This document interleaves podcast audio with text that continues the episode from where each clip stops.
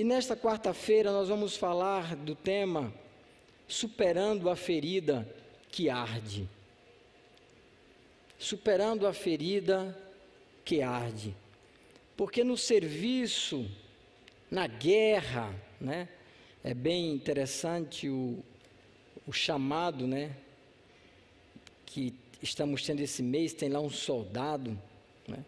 Na guerra a gente luta, a gente trava batalhas.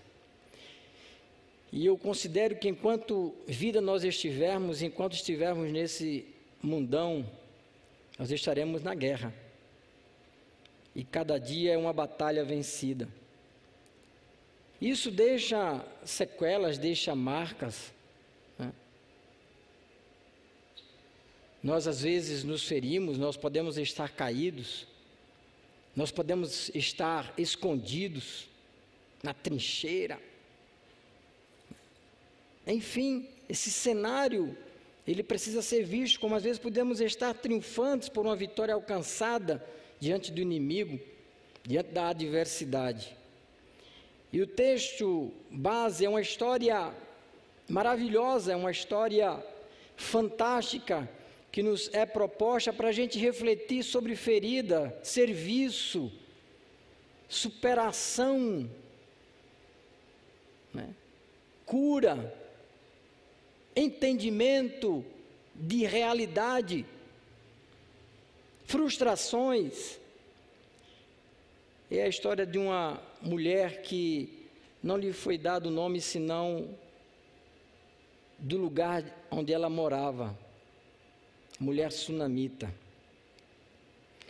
E apenas para dar ênfase à sua história, vamos ler o que está lá escrito em 2 Reis, capítulo 4, versículo 14 a 16, que diz: Mais tarde Eliseu perguntou a Geazi: o que se pode fazer por ela? Ele respondeu: Bem, ela não tem filhos e seu marido é idoso. Então Eliseu mandou chamá-la de novo. Daqui a pouco a gente vai conversar sobre a história dela do começo ao fim. Geazi a chamou e ela veio até a porta e ele disse: Por volta desta época, no ano que vem, ou seja, daqui a um ano, você estará com um filho nos braços. Ela contestou: não, meu Senhor, não iludas a tua serva, ó homem de Deus. O que, que essa história, isso aí é, uma, é, é o, o, grande ápice né, da história, do enredo. Né? É o momento que é o divisor de águas na vida daquela mulher. Aquela mulher, ela costumava ver o profeta Eliseu passar na sua cidade, porque ele tinha que se dirigir ao monte para buscar a Deus, para que justamente ele pudesse estar recebendo de Deus palavra, mensagem para transmitir ao povo. Então ele estava no seu serviço, ela via isso, e ela, no primeiro momento, ao ver o serviço, o trabalho do profeta Eliseu, ela se preocupa, vendo todo o seu esforço, a sua dedicação, ela diz: Eu preciso contribuir com isso. E ela dá de comer, ela alimenta Eliseu, o profeta Eliseu. E isso continua porque diz a história que todas as vezes se tornou um hábito. Todas as vezes que Eliseu passava na cidade, passava ali, ele já sabia, na casa da mulher sunamita, na casa daquela mulher ele podia comer. E ela sempre lhe serviu melhor, ela lhe dava a atenção que no seu coração ela entendia que era necessário para aquele homem de Deus, para aquele homem que servia a Deus, para aquele homem que cuidava das questões espirituais do povo. Mas ela não para por aí.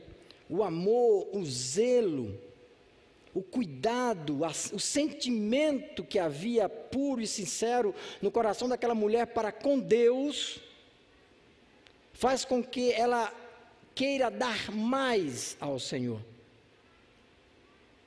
Porque o que a faz, porque eu estou dizendo para o Senhor e não para Eliseu, porque o que a leva a ter essa concepção, esse cuidado, essa compreensão, é justamente porque tem um dado momento que ela chega para o seu marido e diz: Este homem é um homem de Deus.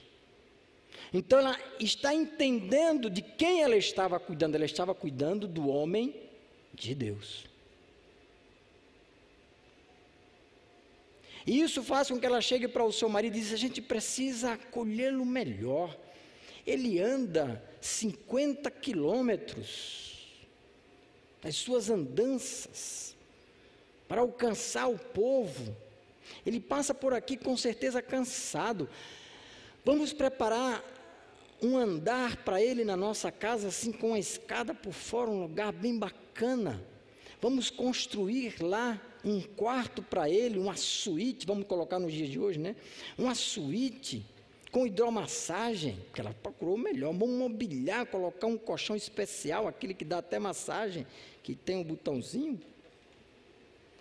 Naquele momento, naquela época, ela preocupou em dar o melhor.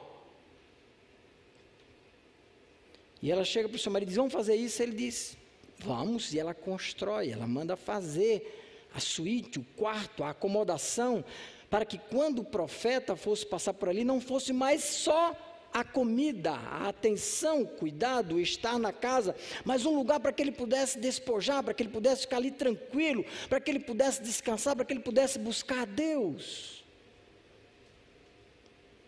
Uau, que lindo isso! Que maravilhoso! Se vocês puderem marcar aí, aí quando faltar 10, já que o relógio ali então faz assim para mim, sei lá. Eu agradeço. Ou então esquece que a gente vai até meia-noite. Faz que só o Bruno. Vão jogar ovos para mim dali, se eu fizer isso. E o apóstolo vai tirar o sapato ali e joga em mim.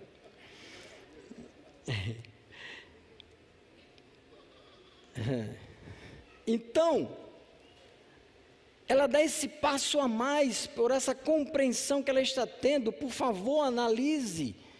Pare para meditar o que está, não é uma história qualquer. Quando a palavra de Deus ela está colocada para nós, quando existe uma história para nós, é para que a gente olhe e a gente entenda o que Deus está querendo falar conosco. Deus ali está mostrando para a gente a visão daquela mulher, a compreensão que aquela mulher tinha do servir, a compreensão que aquela mulher tinha com as coisas de Deus, o zelo, o cuidado. Como é que aí eu posso parar para analisar como é que eu estou olhando para o meu serviço, como é que eu estou olhando para as coisas que estão ao meu redor, com aquilo que eu posso promover no reino de Deus, com aquilo que eu posso fazer no reino de Deus?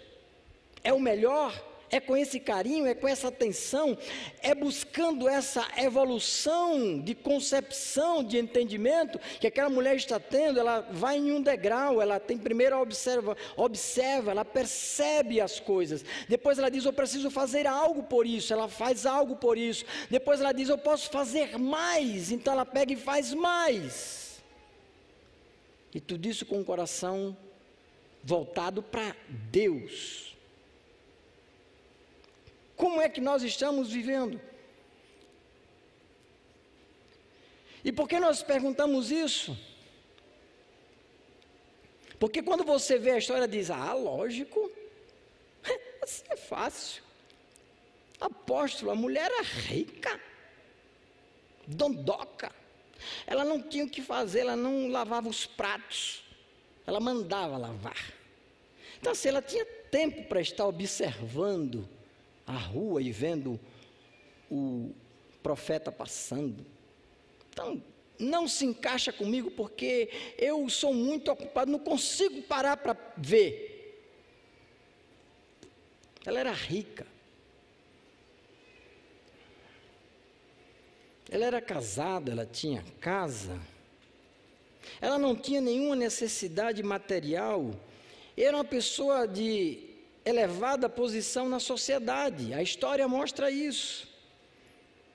Porque chega um momento em que o profeta, constrangido de tanta atenção, de tanto zelo, de tanto carinho, de tanta honra,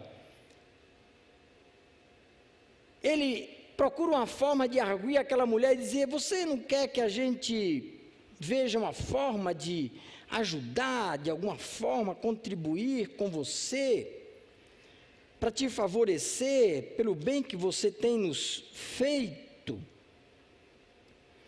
Um dia, quando Eliseu chegou, subiu ao seu quarto e deitou-se, ele mandou o seu servo Geazi chamar a sunamita. Ele a chamou e, quando ela veio, Eliseu mandou Geazi dizer-lhe: Você teve todo este trabalho por nossa causa, o que podemos fazer por você?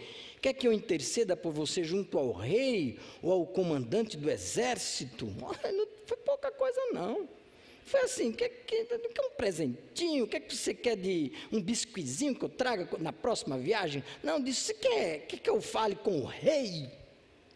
Alguma coisa que você está precisando, eu resolvo. Quer que eu fale com o general do exército, para de repente ajudar na sua segurança, já que você é uma mulher de posses? Sabe qual foi a resposta da mulher? Tá tudo bem, precisa não, se preocupe com isso não. Pode ficar tranquilo, está tudo bem. Estou bem no meio do meu povo. É que ela disse: estou bem aqui, sou honrada, o pessoal só gosta de eu. Gosta de mim, estou bem. É, ó. E a gente vai ver algumas coisas que ela podia pedir. Ela tinha necessidades. Por mais que fosse uma mulher rica, de posses, ela tinha necessidades. Glória a Deus, o relógio voltou a funcionar. Aí eu fico mais tranquilo.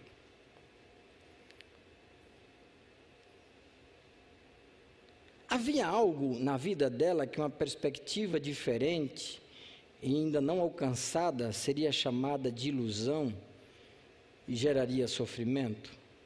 Será que o mundo dela era perfeito? Essa mulher não pediu nada. Será que ela vivia no mundo perfeito? Será que existe esse mundo perfeito, na qual nós não temos nada para resolver, ou não existem desafios? Ou não existem coisinhas lá no nosso coração? Será que todos nós estamos livres? Será que existe alguém que está livre de traumas, de desejos que não conseguiu concluir, de algo que sonha e não alcança? Será que existe a pessoa que está plena? Será que existe essa pessoa plena em tudo aquilo que ela deseja, sonha? nas suas perspectivas, nos seus desejos? Será que existe? Não existe.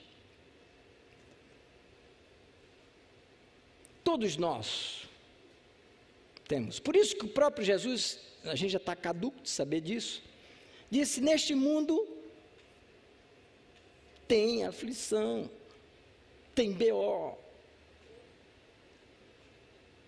tem coisa para resolver.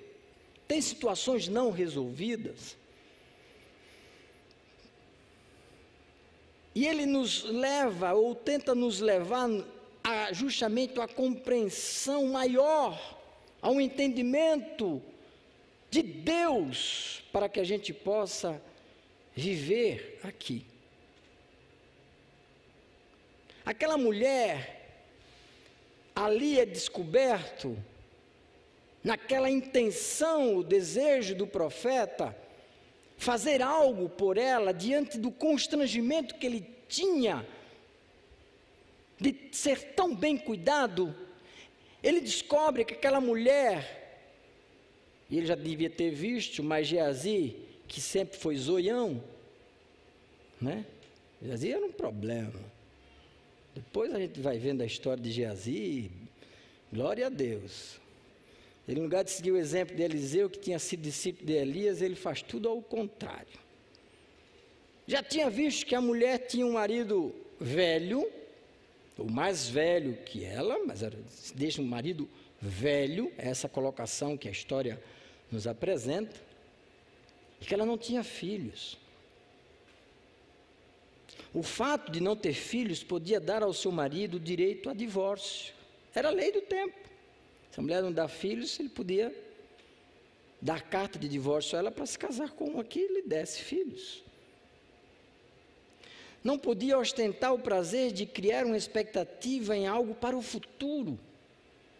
Porque um filho, uma família gera isso, né? Você vê a continuação da sua geração, da, da sua prole, da, do seu nome.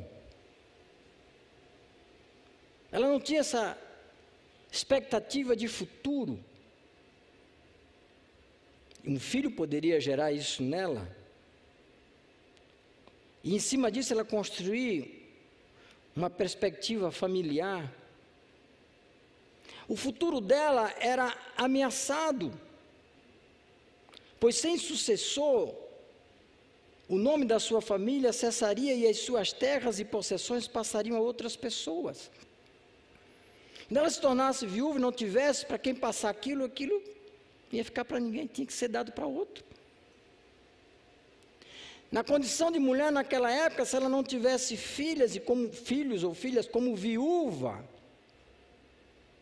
ela não teria um provedor nem um protetor. Por mais que ela tivesse naquele momento, por riquezas que ela tivesse naquele momento, mas o seu futuro era incerto. E a condição dela diante desse desafio e dessa realidade de vida, que cada um tem a sua, gerava nela uma dor, uma ferida ali guardada. Que ela sabia, pode-se dizer, até conviver muito bem com isso. Ela sabia administrar o seu conflito, mesmo doendo, mesmo marcando mesmo sendo algo que gerava nela uma ferida, ela sabia administrar isso até bem.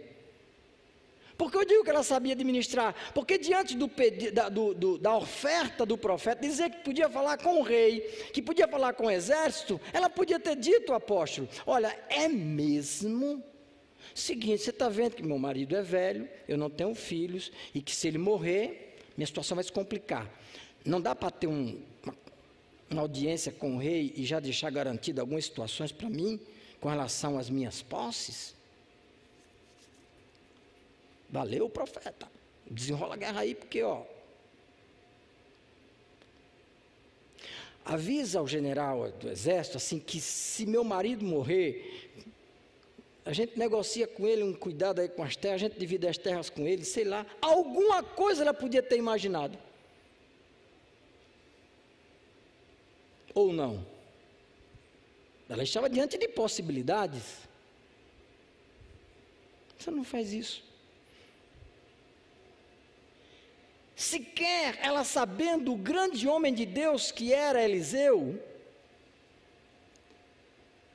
a intenção dela guardá-lo na sua casa e cuidar dele, lhe dar o melhor, não foi com a segunda intenção daquilo que, pela qual ela passava, de talvez desejar o milagre através da estadia do profeta. Porque nunca ela coloca isso em questão. Quando ela faz o quarto para ele, em nenhum momento ela foi lá bater na porta, foi ele que mandou chamá-la. Ela não foi lá dizer: Ô profeta, tá bom aí? Bonito, né? Só que uma coisa, senhor ora por mim. Tem filho não? Quero um põe as mãos sobre mim. Eu sei lá do milagre que aconteceu lá do leite, do, do azeite. Está lá, é, é antes da história. Lembra da multiplicação do azeite, da viúva lá com o filho? Eu estou sabendo. Então, milagre, tu és um homem de milagre, põe as mãos sobre mim, derrama azeite sobre a minha cabeça. Sei lá, de repente, quem sabe. Não. O negócio era dela com Deus. E Deus está olhando o coração dessa mulher. E Deus está sondando o coração dessa mulher. Deus está vendo as motivações que faz essa mulher agir e andar e promover o reino. E Deus está se agradando disso. Aí Deus usa o profeta para liberar uma palavra para aquela mulher, uma promessa, e diz para ela: Olha, Tu não quer nada, não, né? É o seguinte: Daqui a um ano, mais ou menos, nesse tempo, você vai estar com o menino nos braços. Ela diz: faz isso não, faz isso não. Agora você tocou na ferida. Mexe no que está quieto, não, profeta. Mexe não. Está meio resolvido para mim, dói aqui, mas quando dói eu, eu procuro algumas coisas que me distraem na vida. Porque se eu for pensar nisso, vai me gerar uma insegurança pelo amanhã. Eu não sei quando meu marido morrer, que já é velho, onde eu vou parar. Então não mexe nisso, não, porque eu estou vivendo hoje.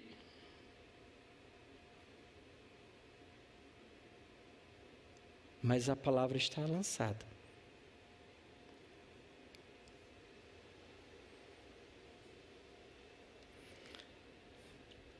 A resposta à promessa de Deus demonstrava o quanto era profundo o seu desejo e o medo que ela tinha de sofrer. Quando ela se manifesta dessa forma, como nós lemos no início da nossa mensagem, a forma como ela se expressa diante da palavra do profeta mostra justamente o desejo que ela tinha e o medo que ela tinha de sofrer uma decepção. Isso, consequentemente, faz com que a ferida arda e seja manifestada em uma palavra de incredulidade. Uma mulher temente a Deus, uma serva de Deus, mas naquele momento ela diz: Não, eu, como ela está dizendo em outras palavras, eu não posso acreditar nisso, porque isso já me feriu demais, isso marca a minha vida. Antes você não tivesse mexido nisso. Antes você não tivesse mexido nisso.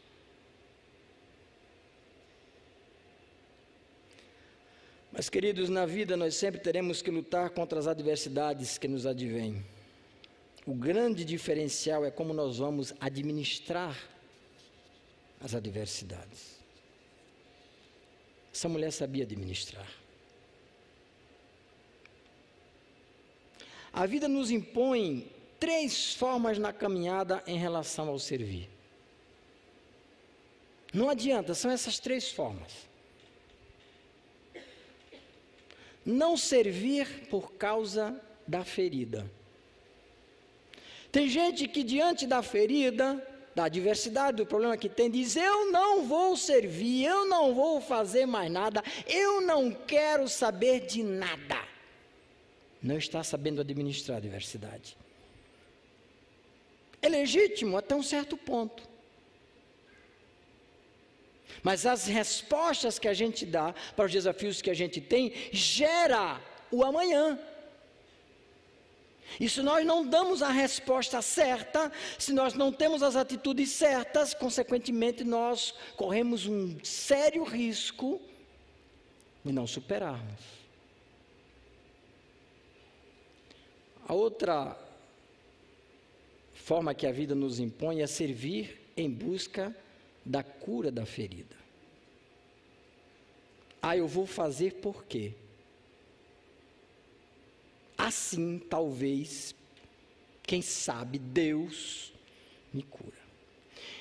E não é difícil nós encontrarmos na nossa caminhada pessoas crentes, fiéis, mas que carregam na sua vida uma grande frustração com Deus, porque a sua ferida ainda não foi curada. Porque circunstâncias são circunstâncias. O filho que não tem, ou o filho que tem e lhe dá a maior dor de cabeça do mundo. O marido, a esposa, o trabalho, a falta de algo, não sei. O grande desejo que tem de que a vida de uma certa forma fosse diferente pelo sofrimento que carrega.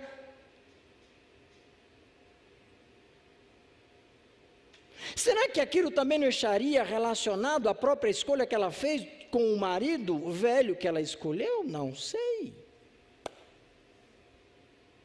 Não sei. E será que isso talvez não é o que a faria olhar e dizer: peraí, mas tem uma parte disso aí que a escolha é minha? Eu não sei, estou conjecturando.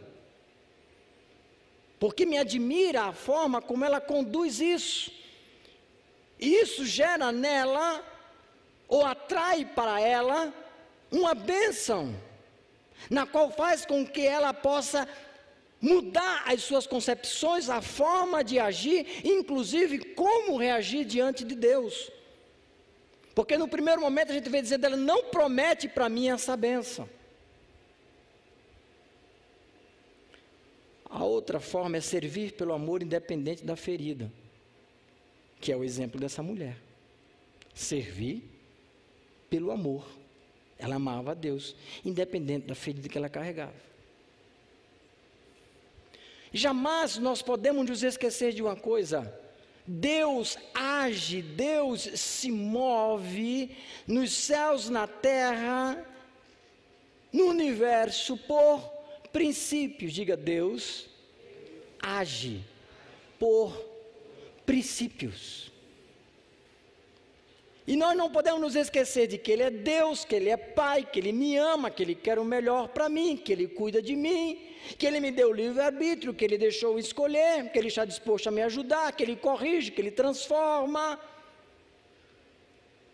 E que eu preciso ter uma consciência clara do Deus a quem eu entreguei ou entrego a minha vida. Porque justamente onde o inimigo vai atuar é justamente nas feridas, muitas das quais ele gerou, muitas das quais nós procuramos, porém o inimigo vai simplesmente lá sempre tocar na ferida.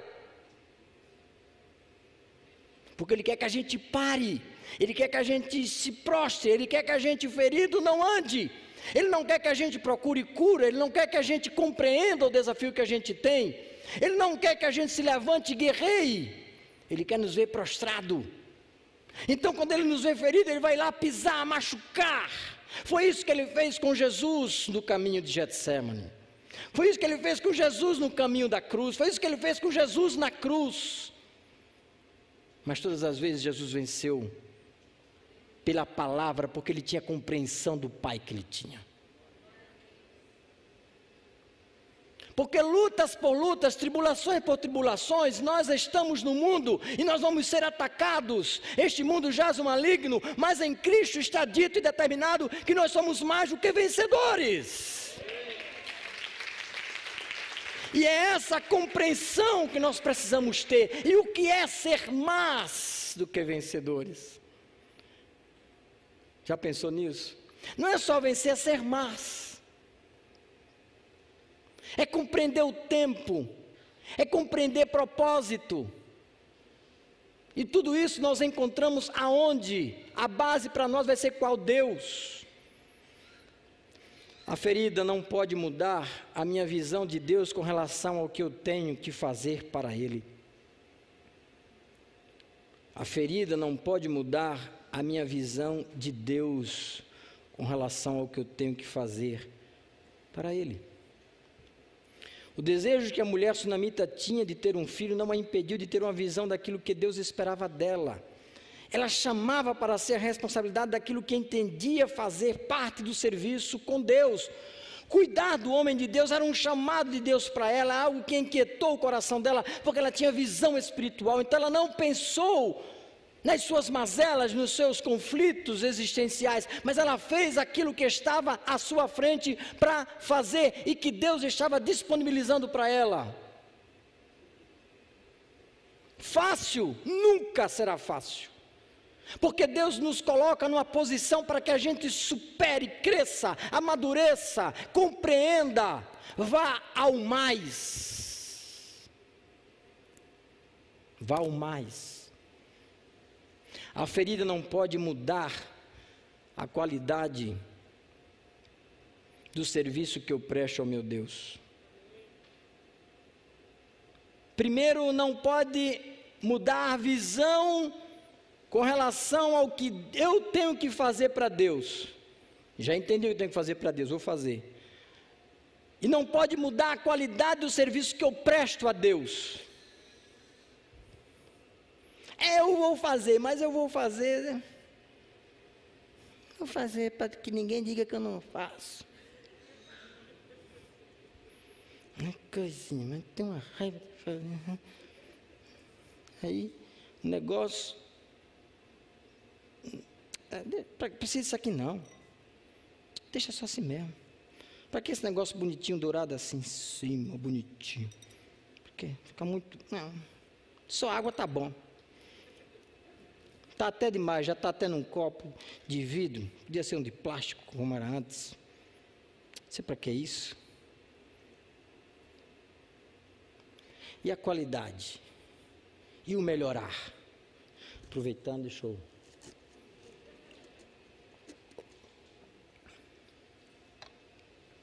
Entendeu? Para que, é que você está fazendo? Por que você está fazendo? Aí vem a regrinha lá dos três. Ou eu não faço, ou eu faço porque eu quero. Aí diz: enquanto Deus não me responder, que eu vou. Aí Deus diz: é, estou te vendo.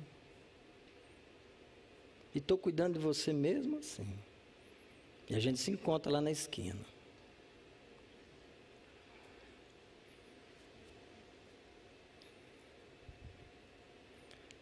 Ela não muda. Ela não se contenta em apenas dar alimentação, mas em acolher da melhor forma possível o servo de Deus. Suprir as minhas necessidades não deve ser a razão do meu serviço. Pois isso anula a crença que eu tenho no amor e cuidado do meu Deus.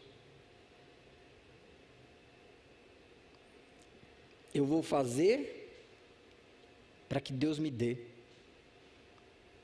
E cem vezes mais. Que é bíblico. Isso é um princípio.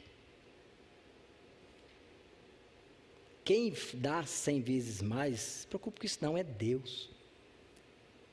Quem disse que cuida, quem disse que ia cuidar, foi Deus. Faça o seu. Deus sabe muito bem o que fazer, quando fazer, como fazer.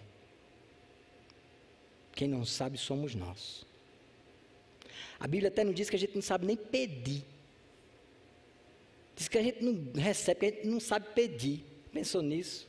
Pede mal. Pede mal. Pede resmungando. Quer a coisa que nem merece, ainda pede resmungando. Pede quando não tem condições de dar conta. E Deus olhando, se eu te der, eu te estrago. Tu vai bater asa e voar, tu vai. Ó. Oh, agora não. Meu Deus, me dá, eu vou deixar de te servir, porque eu sou dedicado à tua obra. Eu estou na igreja quarta, quinta na célula. Domingo de manhã tá.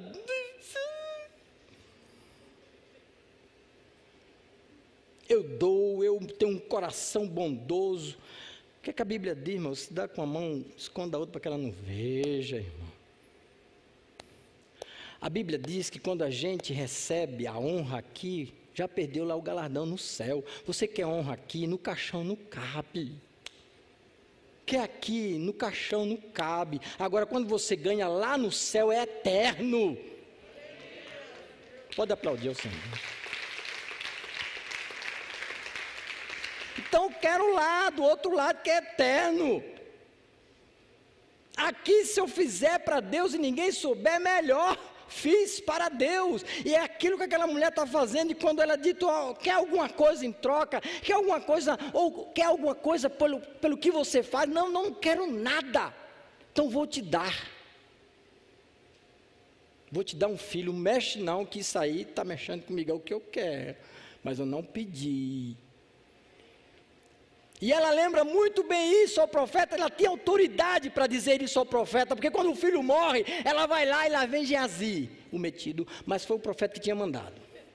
O profeta viu que ela vinha agoniada, Deus não tinha dito nada a ele, está escrito que Deus não havia revelado. O profeta disse: Vixe, aquela mulher não é assim não.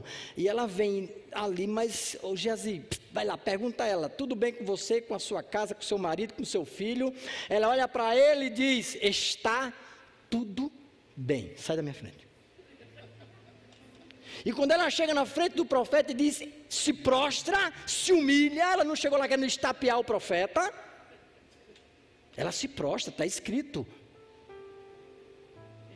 E com o coração contrito e sincero, ela diz: Eu não pedi, filho. Eu não pedi. Você me deu. Agora ele está morto. O xarope do meu marido levou o menino para o deserto. Ele tomou uma insolação desgramada na cabeça, que, morreu. Foi a razão da morte dele, insolação. O sol bateu no quengo do menino e ele morreu. E aí eu volto à adversidade. O profeta dizer: Mas o que eu posso fazer com isso? Eu te abençoei. Eu liberei uma palavra e Deus cumpriu pelo teu coração, te deu um filho. Tem uma culpa eu do raio do teu marido, aquele velho que nem te dava filho.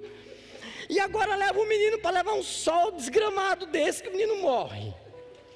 O que, que eu posso fazer? Mas a visão da sunamita tinha mudado. Antes ela tinha uma ferida e dizia: Quero não, quero não. O Deus que pode me dar, não quero nem promessa. Mas agora ela estava sabendo o Deus que a amava e que a tinha curado. E quando o menino morreu nos seus braços, ela levou até ao quarto do profeta, que ela tinha feito, deitou o menino bonitinho, disse: Fica aí. Fechou a porta, disse: Manda, alguém precisa me levar ali.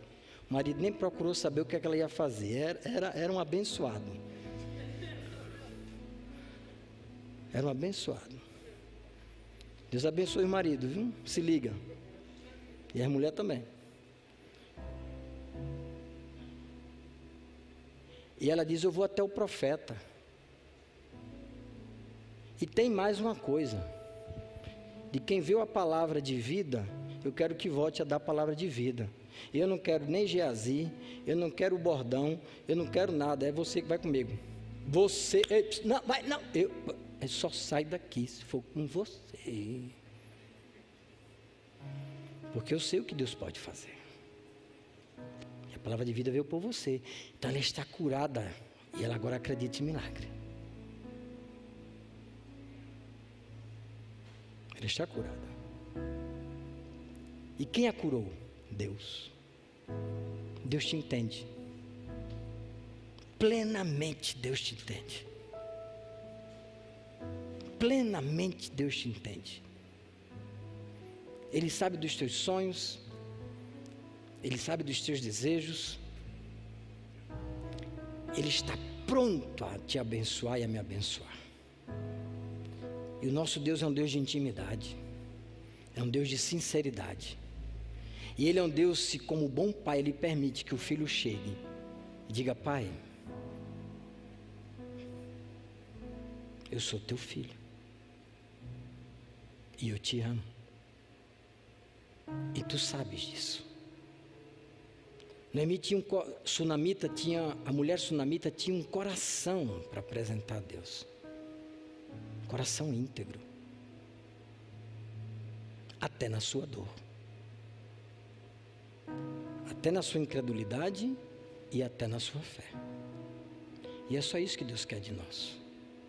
O que Deus não quer é hipocrisia. O que Deus não quer é mentira. O que Deus não quer é falsidade.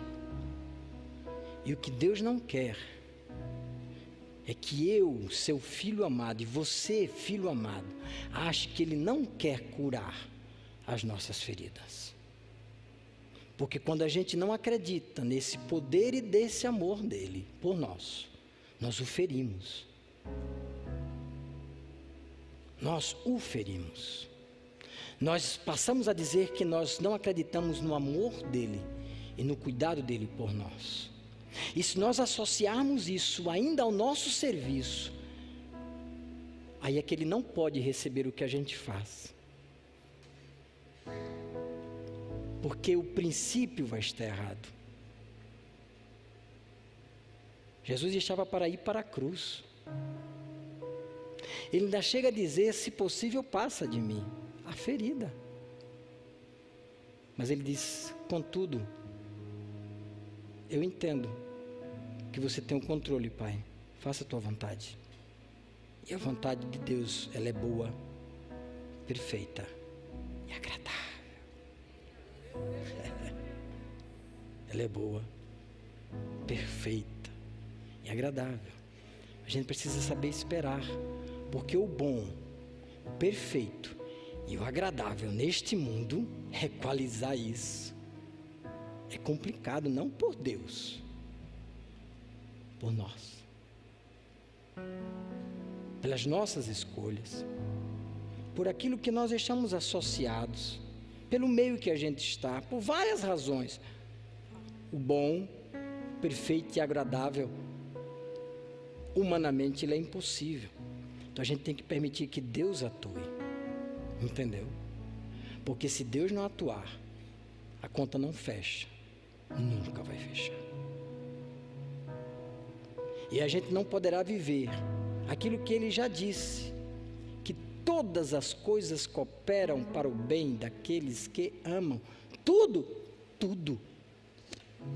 Se você ama Deus, está vivendo os seus decretos, tudo contribui, tudo coopera. Calma, hoje você não vai entender. Espere amanhã. Amanhã talvez você não entenda, continue andando. Deus quer que a nossa realidade de frustração, que nos leva a ter medo, se transforme em uma declaração que em Deus está tudo bem. Em Deus está tudo bem. E foi aquilo, isso que essa mulher disse lá em 2 Reis, capítulo 4, 25 e 26.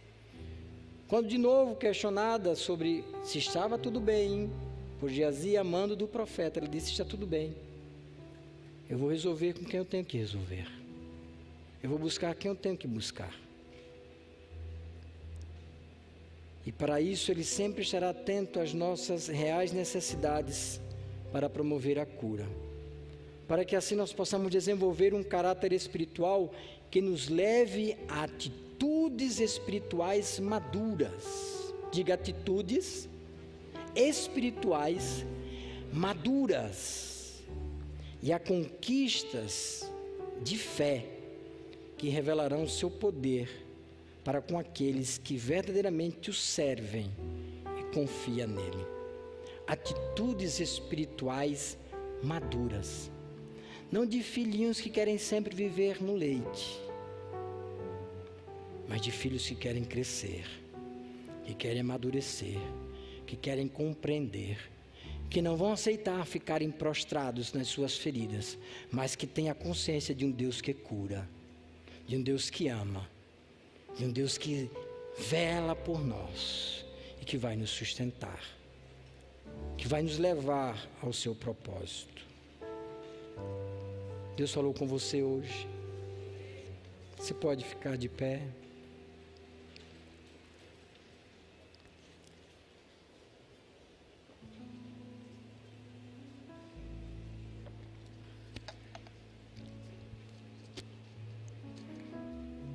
É um propósito, é um desafio. Quando Deus nos inquieta, quando Deus nos desperta como igreja e traz uma palavra, traz um norte, é para que a gente rompa. Que tal você nesse momento agradecer a Deus pelo seu amor? E se existe a frustração no seu coração, se existe aquilo que é impossível aos seus olhos, que você diz, promete não, Deus sabe disso. Deus sabe exatamente o seu sonho, o tamanho do seu desejo, o quanto isso te leva muitas vezes parar e travar. Mas isso está muito além da sua compreensão, porque por enquanto é um desejo que você não sabe o que pode trazer algo que você pode receber e não saber como administrar, enfim. E o princípio é colocar tudo diante de Deus, porque Ele quer o melhor para mim, para você. Disso nós não podemos ter dúvida. Quero orar por você. E se existe algo no seu coração que te marca, que marca a tua vida, a tua existência, que te gera algo no porvir de insegurança. Eu não posso resolver. O apóstolo ele não pode resolver, mas Deus pode. E o profeta, hoje aqui, é a palavra de Deus liberada para você. E ele está dizendo para você: Eu posso, eu faço, eu te dou. Descanse, confie em mim, eu posso. Mas eu vou fazer bem feito. Eu vou fazer de uma forma que você viverá em alegria. E através da tua alegria, eu serei glorificado, porque a glória dele não pode ser sua nem minha. Estamos no ano da aliança. E eu estou vivendo isso. Uhul, eu estou vivendo isso. Sem saber de nada, o apóstolo me escalou no dia do meu aniversário, dia 13 de janeiro, eu estava aqui, quarta-feira, ministrando a palavra. Era meu aniversário, ele nem sabia. Aí, domingo, eles disseram para mim: quarta-feira é tua. Ele não sabia também, hoje é aniversário de casamento meu. Mas sabe o que, é que Deus está dizendo para mim? Filhinho, filhinho. Filhinho, filhinho. Eu sei o que Deus está dizendo para mim. Em cada ação que Ele vai promovendo, coisas simples que Ele vai me dizendo, lembra? E pessoas que me conhecem, que me discipulam, que me amam e que oram por mim, sabem do que eu estou falando. E o que Deus está dizendo para mim a cada instante. Deus cuida. Deus cuida. Eu já cheguei a estar aqui em quartas-feiras. Que um grande amigo meu disse que quando olhou para mim parecia que eu carregava uma bola de chumbo nos pés. E foi numa quarta-feira como essa que o meu apóstolo, eu sentado aí ao lado dele, ao final do culto, ele bateu em mim e disse: Chega, vamos. Lembra disso, apóstolo? Eu tenho visto Deus me sustentar, dizer: Vamos, meu filho, o propósito é meu, e aquilo que eu prometi eu cumpro, e eu faço. Confia em Deus. Confia em Deus. Se abrace ao Senhor. Aleluia. E você vai ver o que Deus vai fazer. Posso orar? Coloque a mão no seu coração. Deus, Deus. Pai de amor, Deus maravilhoso. Tu és santo. Tu és glorioso. E tu nos conheces, Senhor. Por isso, ó Deus, nós nos colocamos diante de Ti, com nosso coração aberto, Senhor. Não permita que neste momento o inimigo coloque nenhum empecilho para aquilo que tu tens reservado para a vida de cada um dos teus filhos. Mas que o bálsamo de Gileade que cura, seja, Senhor, derramado no coração de cada um, cada um dos teus filhos, através da operação do teu Espírito Santo, que nos inunda, que tem poder, que age soberanamente nas nossas vidas, trazendo consolo, trazendo paz, trazendo alento, trazendo força, trazendo refrigério, Senhor mudando as expectativas dos teus filhos quanto ao teu propósito para cada um deles, ó Pai. E que os sonhos, os desejos, Senhor, colocados diante de Ti com sinceridade, eles possam entender que está no lugar mais seguro nas Tuas mãos. E que isso não pode gerar frustração, mas que gere esperança e esperança se tem por aquilo que se espera. E fé é o firme fundamento das coisas que não se vê e a certeza das coisas que se esperam. E é em ti que nós esperamos, Senhor. E pelos olhos espirituais nós podemos ver sendo concretizado na vida dos nossos irmãos. Levanta-nos, Senhor, como um exército poderoso. Que sabe, Senhor, entrar na guerra e entende que o general é valente, poderoso e que não perde batalha, Senhor. E não nos permita nos prostrarmos diante dos desafios, mas olharmos para o alto de onde nos vem o socorro e continuarmos perseverando, Senhor, triunfando a cada dia para a honra e a glória do teu poderoso nome. Aplauda ao Senhor. Aleluia! Aleluia! Aleluia! Deus abençoe a sua vida.